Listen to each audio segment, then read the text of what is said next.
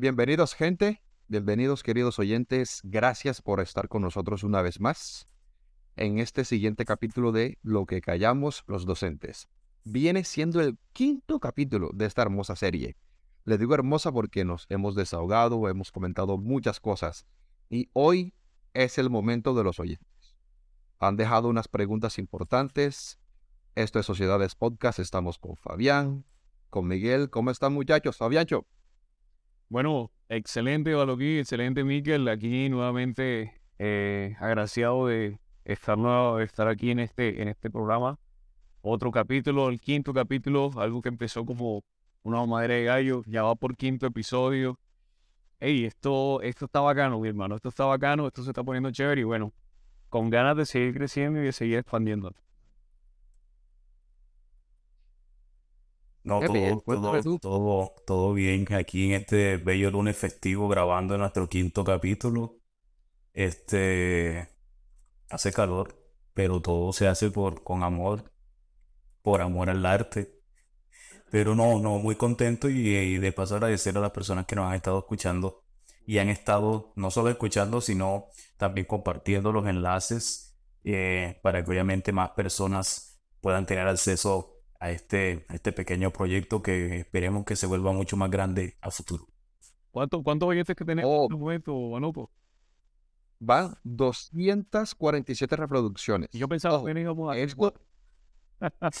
Imagínate. Y es, que, y es que hay que aclarar esto. Hay que aclarar esta vaina aquí enseguida. ¿Por qué? Porque esto no es un reel, ya lo decíamos antes, no es un reel, no es un video, no es un meme. Esto es un, esto es un contenido de nicho de gente que entra exclusivamente a estas plataformas para oírnos y les agradecemos en gran manera. Enormemente. Y ahora, déjame, déjame, déjame y comento algo aquí importante antes de iniciar, porque hoy es eh, el, el protagonismo es de los oyentes hoy. Pero también quiero, quiero iniciar comentando algo chévere, hablando de, eh, de arte. Yo, yo, tengo una pregunta para ustedes. Si, yo, si podemos decir que la educación es un arte. Ahora, si tenemos una persona que mezcla dos artes, porque tenemos un integrante aquí de este grupo que está mezclando dos artes, la educación con el dibujo, con, con los cómics. Y eso, eso es de destacar. Y ese es el compañero Miguel. Dios Miguel, está chévere. Ese primero que subiste está chévere. Yo quiero que nos digas aquí, nos comentes un rato, un poquito sobre, sobre esa iniciativa tuya que está chévere. Aunque sí, gracias, Baloquín. Este, no, es una, un, pequeño proyecto que, inicié precisamente en estos días. Ayer fue que lo materialicé porque no tenía nada que hacer. Y para empezar eso, Sí, no, eh, porque, porque, porque ahorita uno está como que con un solo trabajo. Deja que iniciemos los dos al tiempo para que veas cómo se, se siente el golpe. No, eh, más que todo, el teacher y el perro, que así decidí llamarlo, eh, nace por la digamos que por toda la cantidad de experiencia que, he comenzado a tener, bueno, que he tenido desde que inicié como docente, pero más específicamente desde la pandemia. Y ayer como tres personas me preguntaron de los que ya empezaron a seguir la página, agradecerles también, obvio, eh, que sí, ¿por qué el perro? O sea, ¿por qué no simplemente el teacher o algo? ¿Por qué el teacher y el perro? Más allá de lo jocoso, es porque recuerdo que estando en la pandemia en muchas ocasiones decidí tener una mascota, en este caso un perro como de apoyo, como para que estuviera conmigo en esos momentos en los que sentí como que iba a tirar la toalla. Pero el concepto del perro como tal es más que todo esa persona, ese ser, esa mascota, quien sea que te apoyó en ese momento o que te apoya en esos momentos cuando sientes que vas a tirar la toalla en la docencia. Si es tu esposa, si es tu hijo, si es tu hija, si es tu mejor amigo, tu novia, quien sea. En este caso, para mí fue el perro. Entonces sí, iniciando y empecemos, esperemos que, a futuro pues, pues coja un poquito más de, fama. Esperemos que se pueda. Gracias, Banuquín, por esa, ese espacio. No, pero que no se te olvide mencionar eh, en la página cómo te podemos encontrar. Ah, bueno, ahorita se llama, está en Instagram, se llama arroba el teacher es guion bajo, cómic, pero el nombre es así tal cual, el teacher y el perro ya más, más adelante, pues ahí haciendo unos cambios, unos pequeños ajustes en los diseños, pero ahí humildemente dándole. No, yo con esa, con ese cómic que subiste anoche, yo enseguida identifiqué y, y bueno, y visioné a ese perro como esas cositas que precisamente a veces callamos que queremos hacer como docente, pero que no nos atrevemos por la responsabilidad misma, ¿cierto? Y el, y el- el- el perro está exteriorizando lo que de pronto tú no quieres decir. Totalmente. Bueno, cierto, bueno, decíamos anteriormente que hoy eh, los protagonistas son los oyentes. Y en cada uno de los episodios han habido comentarios, preguntas súper interesantes. ¿Ok? Entonces vamos a empezar mencionando el episodio y el comentario que quedó ahí. Pero quiero que, que empecemos con las preguntas. No va a ser en un orden cronológico, pero sí quiero empezar con las preguntas. Pregunta número uno. Esta, esta pregunta salió del episodio número cuatro. Ojo, preguntas fuertes y súper, súper, súper difícil de contestar. Dice, el episodio número 4 era, ¿tenemos autoridad? La pregunta la dejó Herzot. Así se aparece Herzot, la pronuncio así en inglés, pero es H-E-R-S-O-T. Herzot o Herzot. ¿Cómo manejan una clase cuando se dan cuenta que lo que está en el papel no es lo que sucede realmente en el aula? Ah, Este, ¿Qué tal esa pregunta? ¿Qué tal esa pregunta que nos deja Ersot o Herzot? Donde quiera que estés, gracias por tu pregunta. Súper interesante. Y no bueno, sé me si- que no sé si- si Fabián-. No, vamos a empezar enseguida. Yo, y no sé, Miguel, coméntame. Ah, bueno, dale. Eh, listo. Eh, bueno, sobre eso, eso es lo más común, ¿no?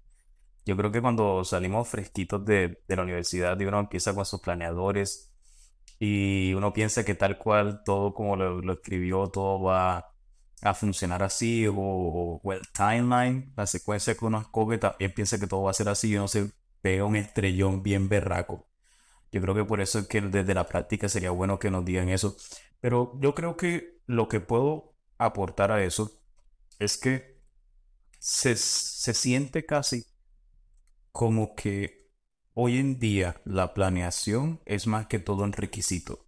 Es algo bastante burocrático en el sentido de que tú puedes dar tu clase sin tener algo escrito en tu, en el papel. A veces, a veces no tienes que llenar un formato. Uno, yo, por ejemplo, manejo un diario y en el diario yo digo, bueno, voy a hacer esto primero, voy a hacer esto después ya, y yo ya prácticamente puedo dar una clase sin tener que estar llevando ese, ese.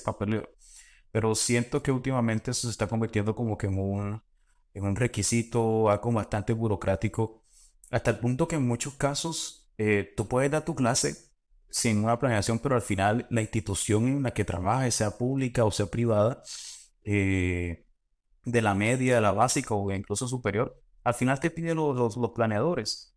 Y, y tú lo tienes que llenar y lo haces como por requisito. Entonces, yo siento que hay dos puntos aquí cruciales. Uno, es en verdad necesario que uno llene ese formulario, ese formato completo para dar una clase. Porque existen profesores que sin llenar ese formulario dan unas clases excelentes. Así como aquellos que de pronto pueden tener eso bien organizadito, punto, el punto por punto, y, y las clases no les funcionan. Yo siento que, que hay que saber encontrar el equilibrio. Es bastante frustrante cuando dedicas tiempo para planear algo y no te funciona, ¿cierto? Pero creo que la planeación no termina cuando escribes ya el closure o el ending de la clase como tal. La, la planeación tiene que ir, es algo cíclico. Si algo no funcionó, ya sabes que en la próxima lo cambias. Si hay un tipo de actividad que no te funciona con ese grupo, pues no la vas a seguir haciendo. Ya tienes que buscar otro tipo de estrategias, otro tipo de materiales que te sirvan para ese grupo y ver si cambiándolo puede funcionar la estrategia de una manera mejor. Sí. eh, mm, mm, Fabián, ¿qué cuentas?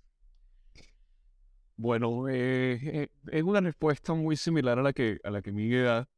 Yo te hablo desde mi experiencia y yo desde mi práctica, uno en la universidad supe que eso no, no iba para ningún lado.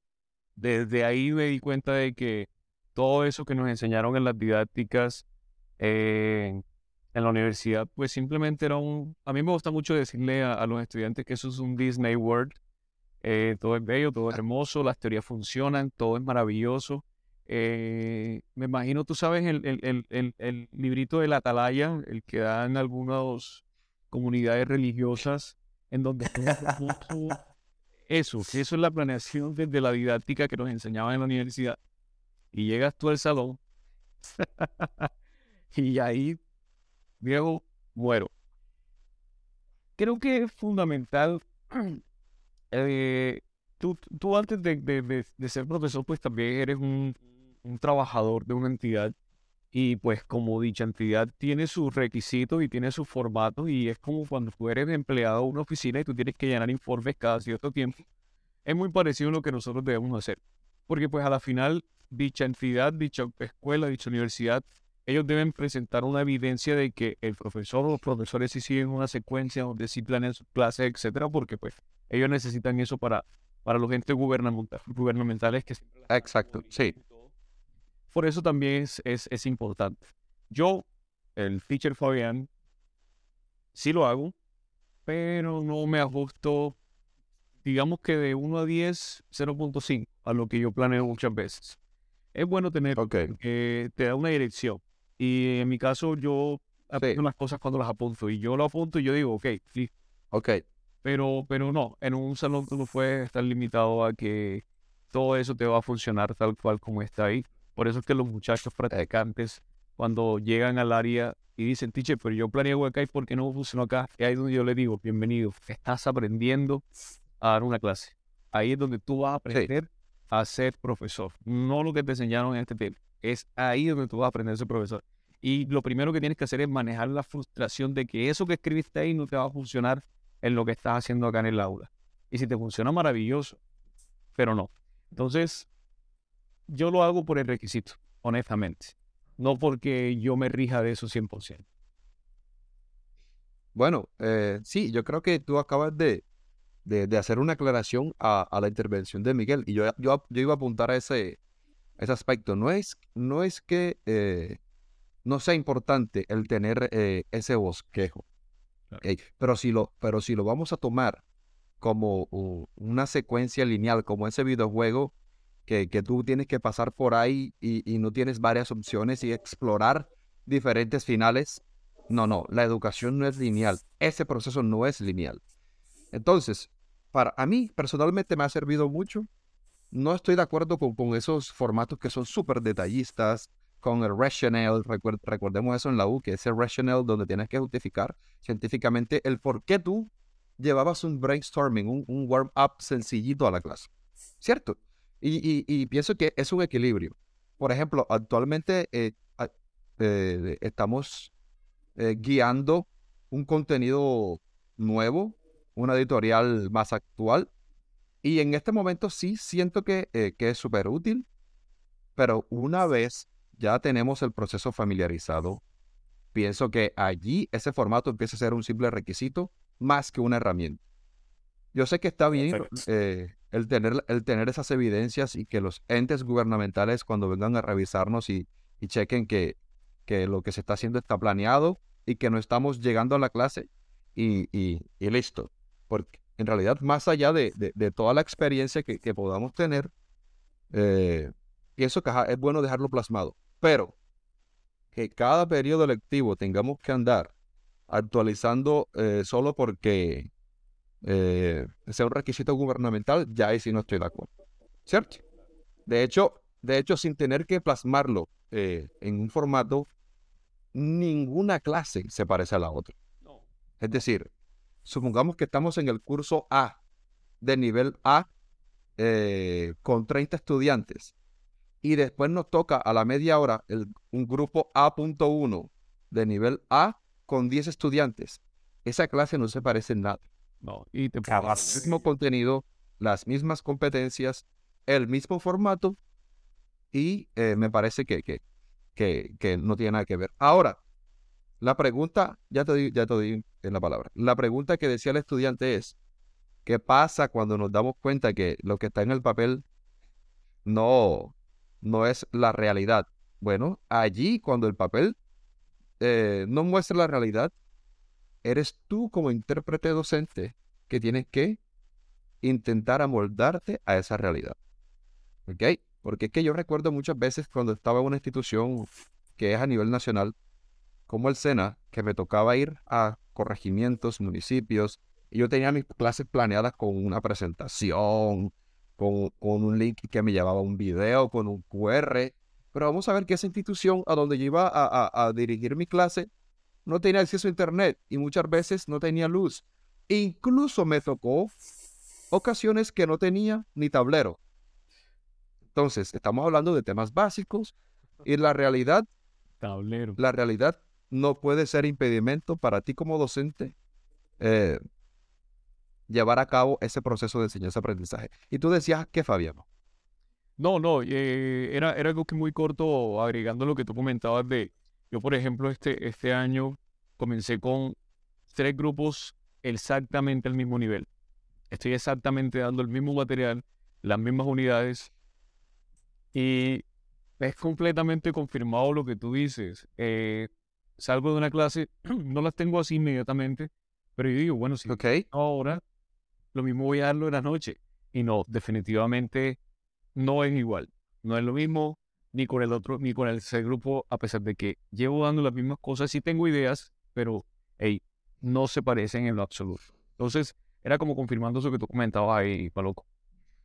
No, y yo recuerdo que, bueno, me pasa a veces que yo digo, bueno, yo en, e- en este curso anterior llegué hasta acá, hicimos esto, y no me alcanzó el tiempo. Llegas al curso B y no te alcanzó, el- eh, no te alcanzó el tiempo, no.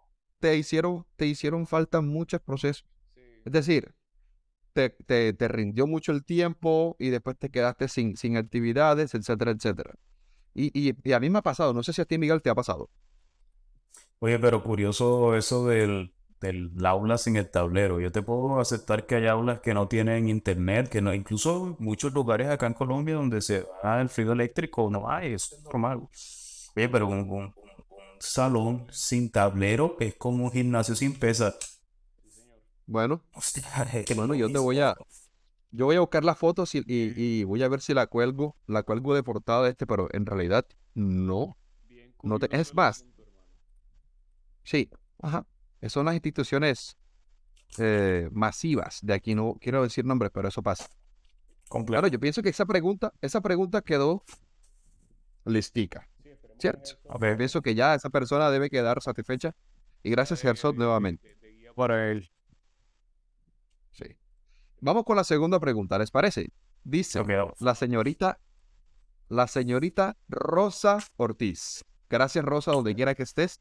Ojalá que vuelvas a escuchar eh, el podcast y eh, esta pregunta que nos acabas de dejar, que es súper fuerte también. Y dice, ¿qué aspectos negativos creen que los estudiantes adoptaron como consecuencia de la pandemia y las clases en línea? Y yo, yo agrego ahí, no solo los estudiantes, nosotros los docentes. Pero vamos a, a- vamos a, a- vamos a hablar co- eh, sobre los estudiantes. Ok. Eh, ¿Qué, Fabi? bueno, Te veo, te veo una carita así, te veo una carita así, Fabián, como de... lo que pasa, lo que pasa es que entonces, le voy a decir algo. Lo que pasa es que Fabián tiene una lista. Él tiene como un cuaderno de todas las cosas que le pasaron en la pandemia. Entonces, yo creo que ahorita él va a tocar, le va a tocar tomarse como unos cinco minutos, mirar qué información es más pertinente para, para el podcast como tal, porque si no se nos van como tres horas en nada mencionando por encima todo eso. Y que memorias de un, de, memorias de un gay show. Mis amigos, yo creo que yo no he conocido ser que más haya despreciado la virtualidad en este momento que yo. y se los digo y se los confieso. Y hermano, aquí lo confieso públicamente, yo tuve un par de colapsos en donde no fue algo de, de un berrinche. Yo Ok, estuve en un punto donde yo cancelé clase y le dije a los muchachos que no me sentía anímicamente bien y que los veía en la próxima clase, que me dijo, para, yo cerré sesión. hey, Eso sería un tema para hablarlo después, porque a la final estamos enfocándonos como en los malos hábitos. Pero pues Sí. de ahí radica muchas cosas. El mal hábito, uy, que son tantas cosas, como decía Miguel. Hermano, eh, ese, ese, esa, esa flojera que los muchachos hoy manifiestan. Y ojo, no te hablo de una flojera de que viniste cansado, de que tienes sueño, de que de pronto es una clase, una de la tarde, todo el mundo está como en modo todavía digiriendo el almuerzo. Eh, es, es, es- uy, se desconectó Miguel. Es, es cuestión de, sí, ya, es, es regreso. es cuestión como de un desánimo por estudiar, como que ellos todavía creen que están en sus cuartos, en sus camas conectados y que simplemente con no activar el micrófono el profesor no va a decir nada y ya estamos en un salón en donde tú los estás viendo. Y yo les digo, yo les digo en, son de broma a los muchachos, bueno, ¿quién quiere participar? Lo bueno es que aquí ya el micrófono no sí, el micrófono no sí va a servir, les digo yo. O lo bueno es que aquí sí hay internet 100%, así que creo que no es... Yo creo que los estudiantes quedaron con una apatía y no, no los culpo, porque ahí hablo de mi caso. Creo que quedaron con una apatía a ciertas cosas o a esforzarse un poco más en, en, prestar atención. Qué sé yo, qué sé yo. Las manías con las que quedaron realmente fueron bastante eh, desagradables. No hablo de todos, pero pues si estamos hablando en un, en un, termo, en un término general. Y honestamente, sí, sí hay un antes y un después de mis clases antes de pandemia, mis clases presenciales antes de pandemia y mis clases presenciales después de pandemia, incluso con los mismos estudiantes, porque tuve el chance de darle mismos estudiantes antes de pandemia y después de pandemia presencialmente hablando. Y sí se siente una diferencia grande. No sé, Miguel, qué tiene para agregar. Si, si él de pronto puede desglosar mejor lo que yo quiero decir, porque realmente no sé cómo explicarme muy bien. Ok. Bueno, en mi opinión, yo consideraría que, pues, para empezar, yo estoy, estoy de acuerdo con lo que decía Fabián. Es unos, es unos minutos. Y sí, no me centro tanto en la parte de la, de la participación como tal, de que sí, sabemos que fue muy complejo, los estudiantes eh, venían trabajando en una metodología en la que podían hablar, no tenían la cámara activa y si no querían hablar entonces tenían que escribir por el chat y muchos preferían decir mejor que el micrófono no, no servía. Entonces, este proceso de readaptación a volver al aula y saber que, pues, ya no tienen, por así decirlo, esa excusa de que está lo del micrófono y demás, sino que tienen que dar las respuestas que cuando tienen que pues, participar. Eso es muy cierto. Pero diría que de la pandemia, una mala costumbre que quizá quedó, si nos referimos netamente a los estudiantes, fue esa parte en la que nos escribían a nosotros los docentes espacios en que no era por nada laboral como tal. Si me hago entender, es esa, ese momento en el que nosotros decíamos, oye, no sé, no sé dónde termina mi jornada laboral, dónde comienza, porque muchos dejamos solamente el computador en, en este caso de suspensión y, seguíamos. Pero entonces, ¿qué pasa? Que uno de pronto se sentaba a hacer otra cosa, ya, o ya se acostaba ya a descansar y recibía los mensajes, que las notificaciones de los correos, los estudiantes escribiendo por WhatsApp. Y entonces, siento que es algo que, si me animo de hablar a nivel general, a muchos estudiantes les quedó. Sí, les quedó ese, ese esa, esa mala costumbre, sí, esa costumbre de que les, nos escriben en unos días que no son laborales para empezar. Y aún en los días que son laborales nos escriben en jornadas que ya pues técnicamente no deberíamos estar recibiendo mensajes. Yo por mi parte, eh, incluso durante la cuarentena, decidí que no enviaba correos ni siquiera un domingo ni un sábado. Un mensaje yo diría que a veces más tardaba un sábado hasta la una de la tarde, dos de la tarde, ya es muy tarde. Y, listo. Y eso, hablo de correos, mensajes por WhatsApp, creo que vetados. Yo soy el que termina respondiendo lo, que ellos escriben a veces, pero siento que es algo que de pronto aún algunos estudiantes no logran superar porque es algo que antes de la pandemia no se presentó, no no, no se presentaban tantos casos así, como que decir, un estudiante nos escribía o el grupo entero nos escribían eh, a, nuestro, a nuestro WhatsApp, ya sea personal o el corporativo.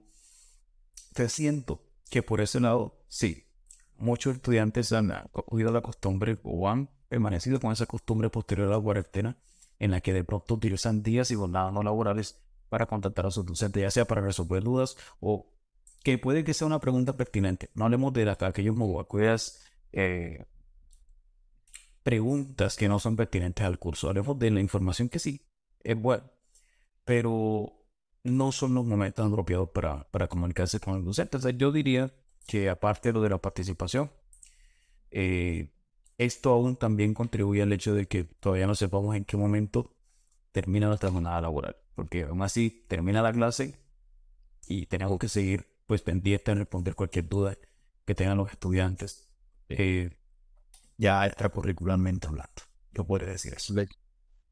Ok. Bueno, es que esta pregunta es muy amplia. Y, y ustedes han, ah, han mencionado dos aspectos que, si se dan cuenta, no afectó únicamente a los estudiantes, sino a los docentes y a los directivos, a los administrativos de las instituciones. Porque eh, mencionaban ustedes, no había una diferencia entre tiempo laboral y tiempo de ocio, tiempo de descanso, tiempo familiar, etc. Incluso hubo personas que, como mencionaba Fabián, entraron en estrés, en una presión, en un desánimo. Incluso hubo gente que dejó de estudiar por esta situación. Bueno, yo pienso que al final se, se, intentó controlar un poquito, pero ya el daño estaba hecho. Incluso yo escucho personas y le pregunto a mis estudiantes, ¿qué pasó con este? ¿Qué pasó con aquel? ¿Con aquella? No, profe, dejaron de estudiar porque en la pandemia eh, no supieron controlar esta esa situación y, y mejor eh, renunciaron. Imagínense ustedes la, la, situación. Entonces fue, fue ese aspecto fatal. Pero ya llegando a la pregunta, que era que los aspectos negativos que solamente los, eh, los estudiantes adoptaron, yo pienso que ese tema de la flojera, porque, bueno, le atacó a todo el mundo. Hubo personas, incluyendo a mí, que subimos mucho de peso. Pero, pero eh, yo pienso que el, el, detalle eh, más negativo fue el facilismo. Y yo creo que ahí, bueno, está relacionado con la flojera. El facilismo de, de los estudiantes. Mm, cuando había una prueba escrita, ah, listo, fácilmente no teníamos acceso a, a, yo no sé, a llevar una trazabilidad de, de cómo estaban llevando ese proceso de, de, la aplicación del quiz, del parcial, y, y, eh, y accedían a cualquier plataforma y, la utilizaban para hacer el quiz. En el tema de los listenings, reproducían muchas veces los audios y ya después, bueno, el sentido se perdía. Entonces me parece que cuando, cuando ellos regresaron a presencialidad, el desempeño fue súper, súper bajo. Yo recuerdo el semestre pasado que el primer quiz presencial que apliqué yo de un grupo de 26 estudiantes, solamente lo ganaron 3. El, al grupo al que mejor le fue fue el grupo eh, que, ¿qué? que solamente el 50, el 50% eh, de los estudiantes lo, aprobó. Entonces yo pienso que allí eh, se puede dejar claro que en realidad aspectos negativos se adoptaron. Y el principal fue el facilismo. Como antes todo era virtual, no teníamos que hacer ninguna interacción de manera presencial. Entonces, durante la pandemia, ese tema de la participación fue notorio. Yo muchas veces me sentí frustrado, demasiado frustrado. La verdad es que yo no llegué a ese punto al que llegaste tú, que fue, eso fue triste, yo no lo sabía, pero sí muchas veces créeme que lo pensé y yo decía, tema por visto, nos vemos la siguiente clase para el quiz, estén atentos. Es que, es que era así. Eh, conmigo, a mí, a mí me gustaría dejar también aquí una inquietud para que, para que nuestros oyentes nos respondan. Esas son nuestras respuestas, pero que nos digan ellos qué, qué, qué fue lo peor que les dejó la pandemia en términos académicos. Que nos comenten ellos y que ellos nos dejen los comentarios ustedes como estudiantes, o si otros colegas nos están escuchando también, otros colegas profes, de lo que sea que nos escuchen, que nos dejen aquí, que nos dejen aquí en, en, el post, eh, en, el, en los comentarios, qué creen ellos que fue okay. lo que les dejó la pandemia. Y lo leemos en el próximo, en el próximo. Sí, porque es que esta comunidad es, es bastante activa. Eh, no, no queremos que solamente sean eh, parte de esta comunidad de manera pasiva y solamente escuchen y ya. nos gustaría que, que, hicieran parte. Y dice Gina Mar, ¿es mejor empezar prácticas con primaria o secundaria? Grupos numerosos, grupos numerosos o pocos estudiantes. Vamos a empezar por la primera. ¿Qué dices tú, Fabi? Pregunta buena. Yo creo, Gina, que eso, yo sí, sí. Yo creo, Gina, que eso depende mucho de a qué profe le que preguntes. Yo creo que eso tiene mucho, mucho, e, es una pregunta muy subjetiva, honestamente. Y te lo digo porque yo con ninguno de los dos. si yo hubiese podido comenzar mis prácticas en un centro de idioma, eh, en, una, en un nivel mucho más Ok. gente más adulta, me refiero a eso, para mí hubiese sido un, un inicio de experiencia muy distinto del que yo tuve. No te voy a negar que mis experiencias de práctica fueron relativamente buenas, sobre todo mi experiencia de bachillerato, aunque me tocó con niños de sexto grado, todavía niños, eh, en un colegio de Montería, eh, en un colegio grande, pero mi experiencia de práctica de primaria fue bastante turbia, bastante complicada. Eh, fue en un, en un, en un contexto de incluso se presentaban niños que venían de casos de violencia intrafamiliar. Eh, tuve niños que, tuvo un niño que el papá, tuvo un niño que el papá creo que estaba preso, eh, a otros lo estaban criando la, la, abuelita. Entonces, por eso te digo que creo que eso, eso tiene que ver muchísimo con a quién le preguntes. Como tengo colegas que adoraron sus prácticas pedagógicas con los niños más pequeños y que hoy por hoy todavía trabajan con niños pequeños porque pues les pareció mucho más fácil que trabajar con gente adulta. Eh, eso es lo que yo te puedo decir. Ahora bien, en lo que sí creo que vamos a coincidir todos es que ojalá te toque un grupo, ojalá te tocase un grupo que no exceda los 25 estudiantes. Ojalá no, no, no, no, no, no te excediera los 25 estudiantes porque pues es muchísimo más manejable para ti en ese caso. Del resto, pues vamos a ver qué opina eh, Orlando y qué opina Miguel eh, respecto a eso. Dale, Miguel. Bueno, es una, una pregunta bastante compleja. Yo, al igual que Fabián, tengo una experiencia como asesor de práctica pedagógica, también fue con la licenciatura en inglés, pero sin ánimo de centrarnos solamente en nuestra área específica, que es la enseñanza del inglés. Yo pensaría que cualquier practicante, antes de iniciar la práctica, debe hacerse la siguiente pregunta. esta práctica 1, práctica 2 o las prácticas que vea en la docencia son para qué? Para poner a prueba mi, mi paciencia, para medir si en para ponerme a prueba como docente si en verdad sirvo para esto. O más bien la práctica es ese momento en el que voy a ver si tengo las capacidades para ser docente. Sí. Es la práctica el momento entonces donde voy a encontrar mejor, de una manera mejor dicha, es voy a encontrarme como docente, voy a encontrar mi identidad docente. Entonces, yo siento que en lugar de ponernos a hablar de primaria o secundaria, ¿cuál debe ir primero? Yo digo ambas. O sea, tiene que tener la, la oportunidad de trabajar con ambos, tanto en la primaria como en la secundaria. ¿Por qué? Porque más adelante, cuando consigas un empleo, es muy probable de que a ti te asignen grupos, eh, ya sea de, de niños, teenagers, ¿cierto? Con adolescentes o con adultos, no lo sabes. Tú puedes firmar un contrato, pero si la población con la que vas a trabajar en algún momento te piden que tienes que trabajar con una población completamente diferente, ¿qué vas a decir? Que no lo puedes tomar porque en tu práctica solamente trabajaste con primaria o porque en tu práctica solamente trabajaste con, con secundaria. Entonces son cosas que se deben tener en cuenta a, a la hora de pensar más adelante en mi futuro como docente. Ahora, encontrar mi identidad como docente también es encontrar, pues, entre comillas, mi perfil, ¿cierto? Es posible de que yo me percate de que en, esa, en ese ejercicio, en esa práctica con primaria, eh, definitivamente yo no sirvo, no tengo ese, ese factor, ese, ese factor identitario que podría caracterizar a un docente que puede trabajar con, con niños pequeños en primaria. De pronto, no cuento con ese, con ese don. O puede ser lo contrario, de que sí Con ese descubro, sí, descubro de que sí me va muy bien trabajando con niños. Y es lo contrario, con adolescentes o jóvenes adultos de- definitivamente no tengo la capacidad, no tengo las herramientas, considero que no me va bien. Entonces, siento que sí, se tienen que hacer los dos ejercicios. Trabajar con la primaria, trabajar con la secundaria, las dos son igual de importantes en este punto. Y no podemos ponernos quisquillosos hasta el punto de, de- de pensar de que no, yo quiero ver mis dos prácticas con primaria o no, yo quiero que las dos sean con secundaria. No funciona de esa forma.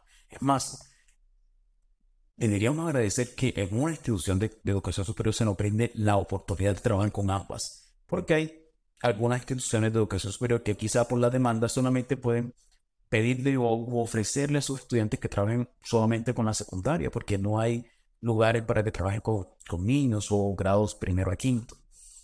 Entonces, por ese lado, puedo hacer ese comentario. Siento que ambas son necesarias, son igual de importantes. Igual, fíjate que en mi experiencia, eh, yo siempre le decía a mis chicos que tienen que buscar, ¿cierto? Trabajar para aquellas personas que en verdad lo, lo necesitan, ¿cierto? No puedo estar pensando de que, que voy a trabajar mejor con este grupito porque le va, siento que tiene mejores estudiantes o demás, o no es que yo quiero trabajar con ese, este colegio en particular porque tiene un buen programa de, de, inglés o de de lengua, entonces yo quiero buscar lo mejor. Okay. Entonces, ¿para qué, ¿para qué estamos como tal eh, formándonos? Para ir a darle clase a unas personas que ya saben, o para buscar esas, esas personas o esos niños que en verdad, esas poblaciones que en verdad necesitan de nuestro apoyo. Y son poblaciones que sabemos que son muy complejas y muchos de mis, de mis exteriores practicantes a algún punto consideraron eh, tirar la toalla y muchos de nosotros lo hemos considerado. Entonces, cuando eso pasó, recuerdo que yo le mostré un fragmento de una película a uno de mis estudiantes, eh, de mis practicantes. Se llamaba Detachment con el actor Adrian Brody. Creo que es el actor que ustedes conocen porque actúa en películas como El pianista o también en King Kong. Entonces. Ah, el narizón. El narizón, dígalo, dígalo. Ese es el narizón como tal, pero ese es Adrian Brody.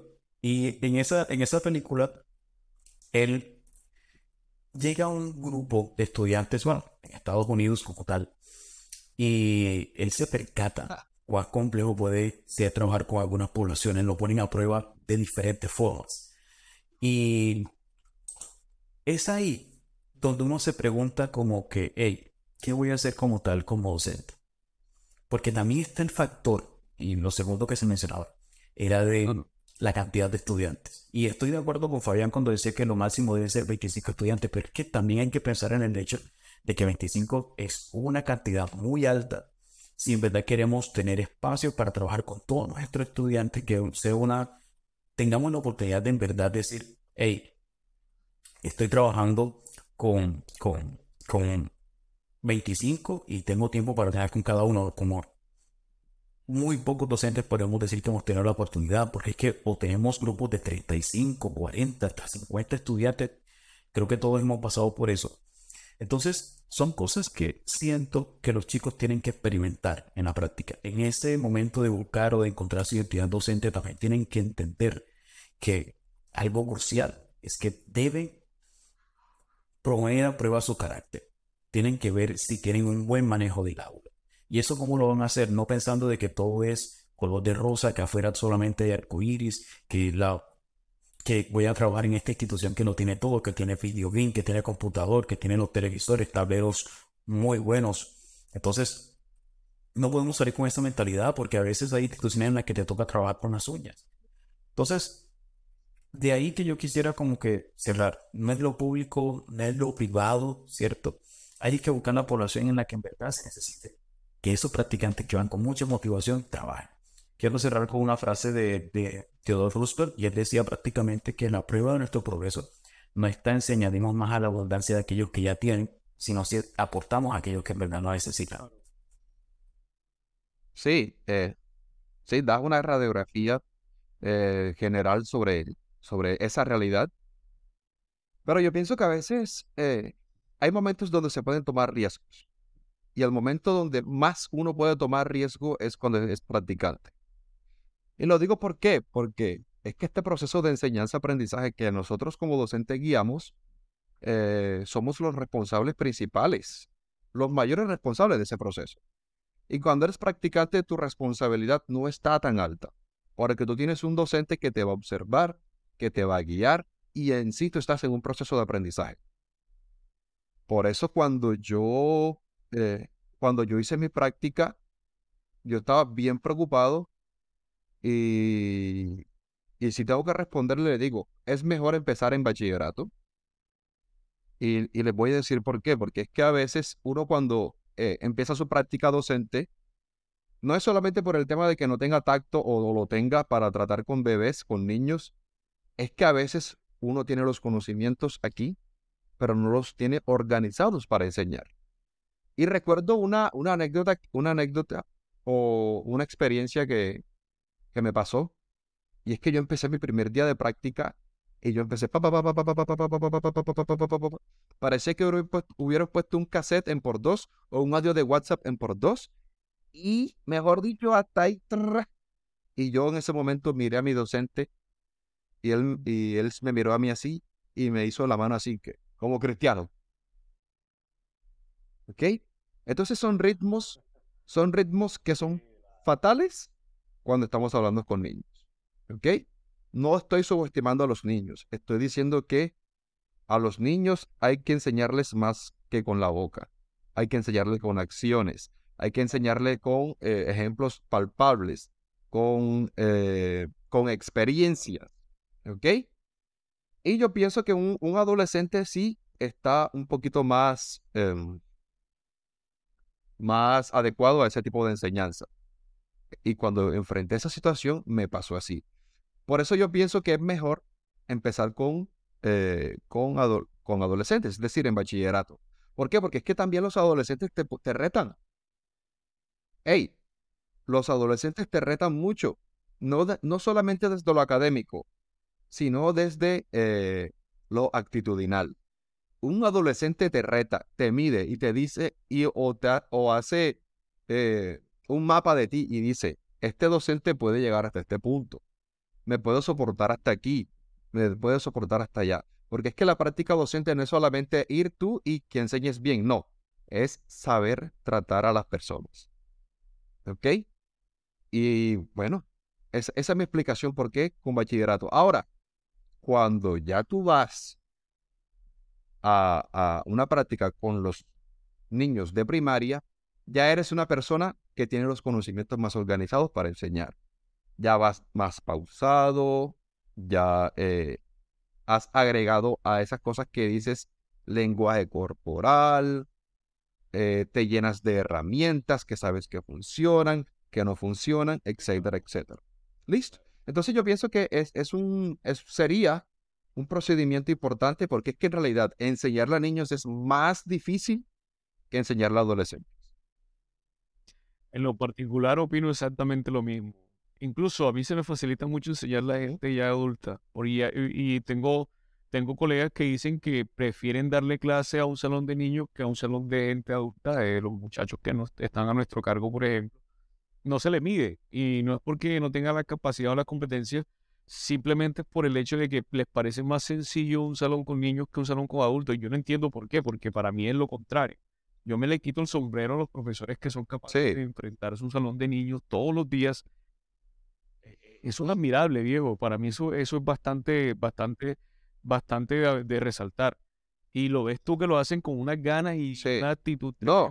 Yo digo, yo, tengo la misma sí. No, yo pienso que ahí, ahí sí en tu caso es tema de tacto.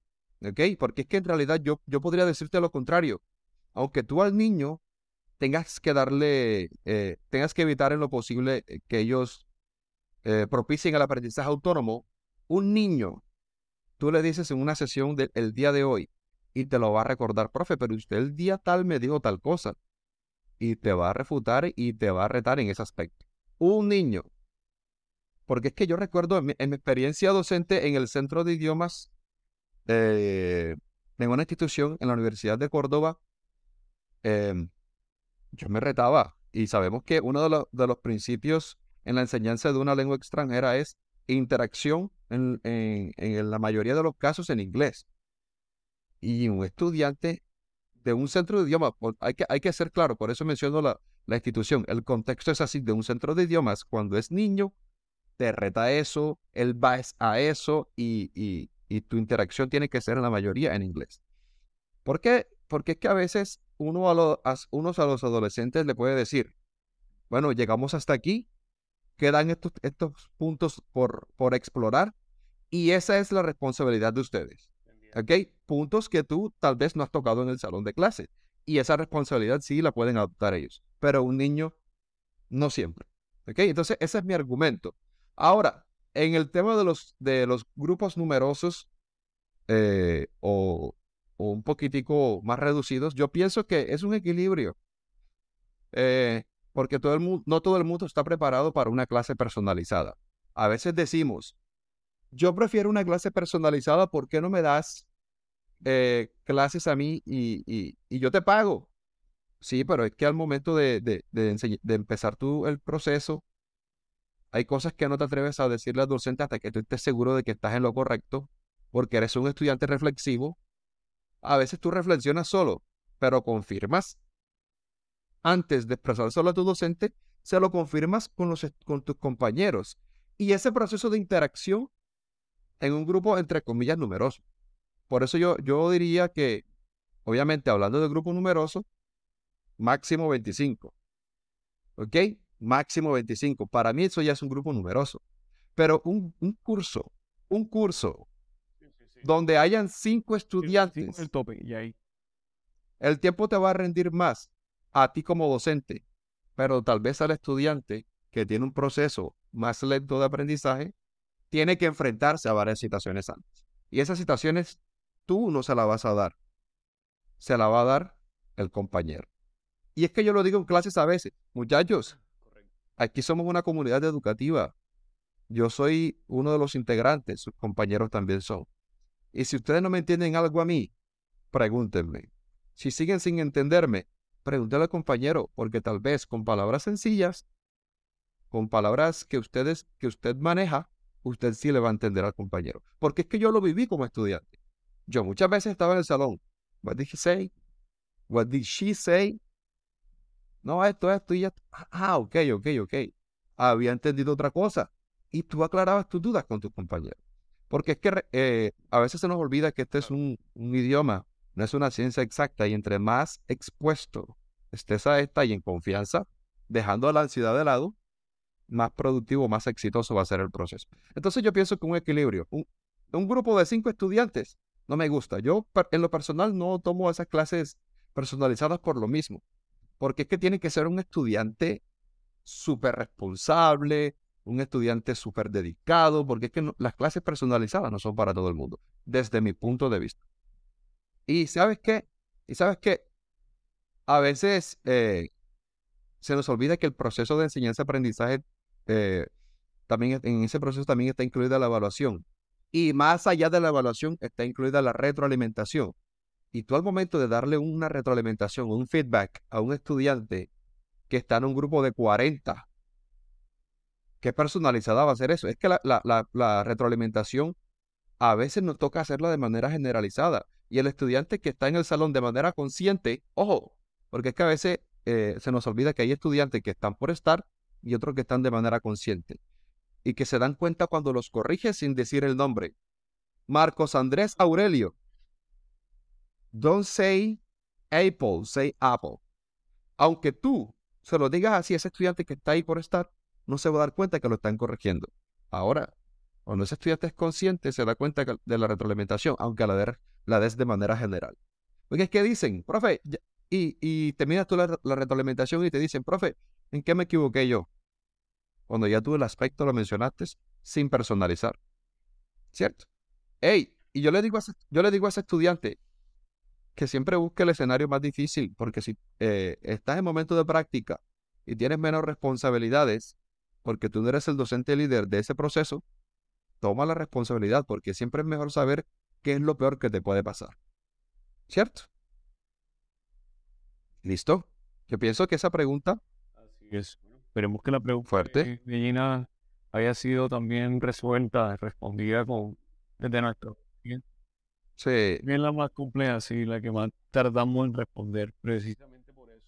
Sí, es, es, muy subjetivo, la verdad, y, y, y, eso también, cada, cada quien habla dependiendo de la que le, con la que le tocó bailar, como dicen los comentaristas de fútbol. Bueno, esto, no es mentira. Tenemos un oyente en Bruselas, Bélgica.